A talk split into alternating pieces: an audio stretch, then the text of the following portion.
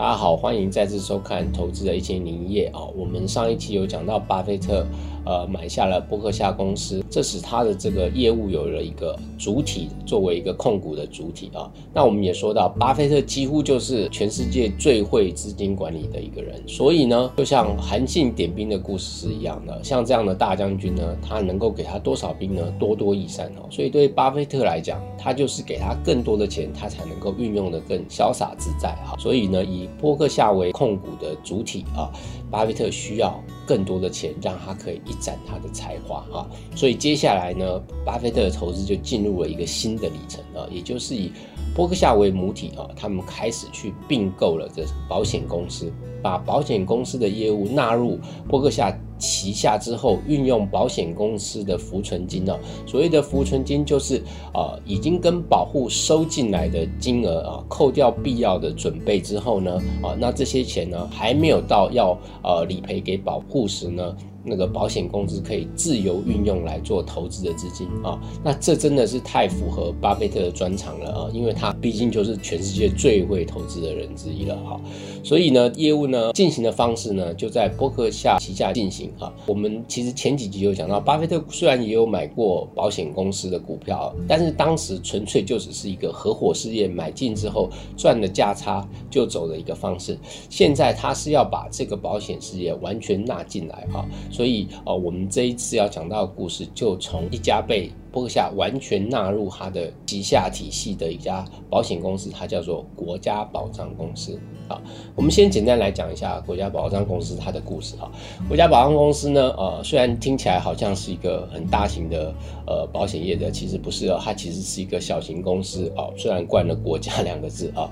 它是一个林华德家族啊，他们所成立的一家小型啊保险公司。它走的业务呢，呃，是一个比较独特的业务啊，因为它一一开始呢，啊，发现在奥马哈当地啊，就是巴菲特的故乡啊，计程车公司呢。因为这个找不到有保险业者呢，愿意来帮他们的这个计程车跟这个司机呢，呃，承担这个责任险啊，所以呢，国家保障公司觉得，哎，这是个机会，所以他就呃，经过了他们自己的计算之后呢，把这个呃，有一些被一般大型保险公司拒保的客户呢，纳入是他们的呃推广业务的重点啊。那他们的观点就是啊，这些非标准型的保险的客户呢，你只要计算好。正确的一个理赔的几率啊，那你就还是可以对他们来进行保单的销售的业务哈。所以林华德有一个基本的概念，就是没有真正不好的保险或没有真正差劲的风险啊，只有差劲的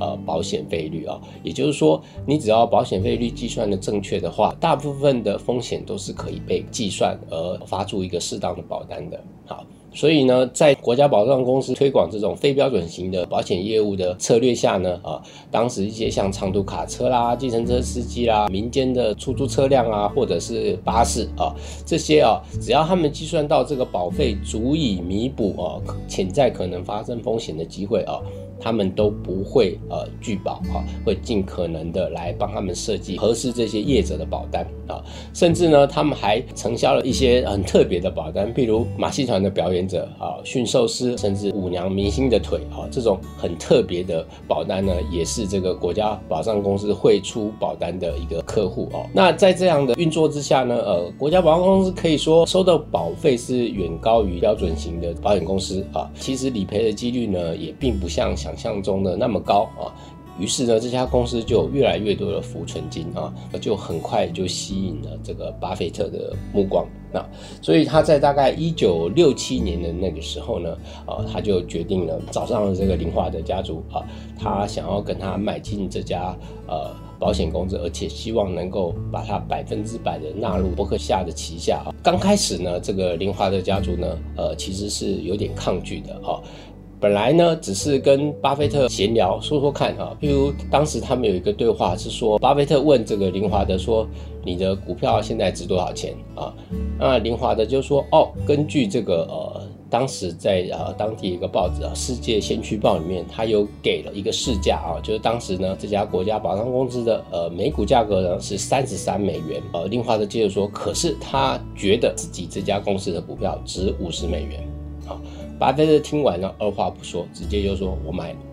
啊，结果巴菲特这么果决的态度，反而让林华德觉得，呃，他是不是卖错了哈？所以呢，在这个成交的这个过程中呢，林华德一直在犹豫啊，但是呢，他也不好。拒绝巴菲特，因为毕竟当时他已经承诺要卖了啊。那大家知道，就是巴菲特这个人非常重视诚信啊。那林华的这个人也是一个很重视诚信的人啊。所以尽管呢，他当时觉得要卖给巴菲特这个。呃，决定有点仓促，可是因为巴菲特一点都没有反悔的意思，他甚至还稍微拖延了一下时间，希望巴菲特能够反悔。毕竟他可是用远远高于市价的价格去买进这个国家保障公司啊。但是巴菲特始终坚定他的意志啊，就是要买下国家保障公司，因为他看到了这家公司呃所持有的浮存金有非常大的潜力啊。如果把这些钱交在那巴菲特的手上，他觉得他一定。可以让这些钱有更大发挥它功能的机会，好，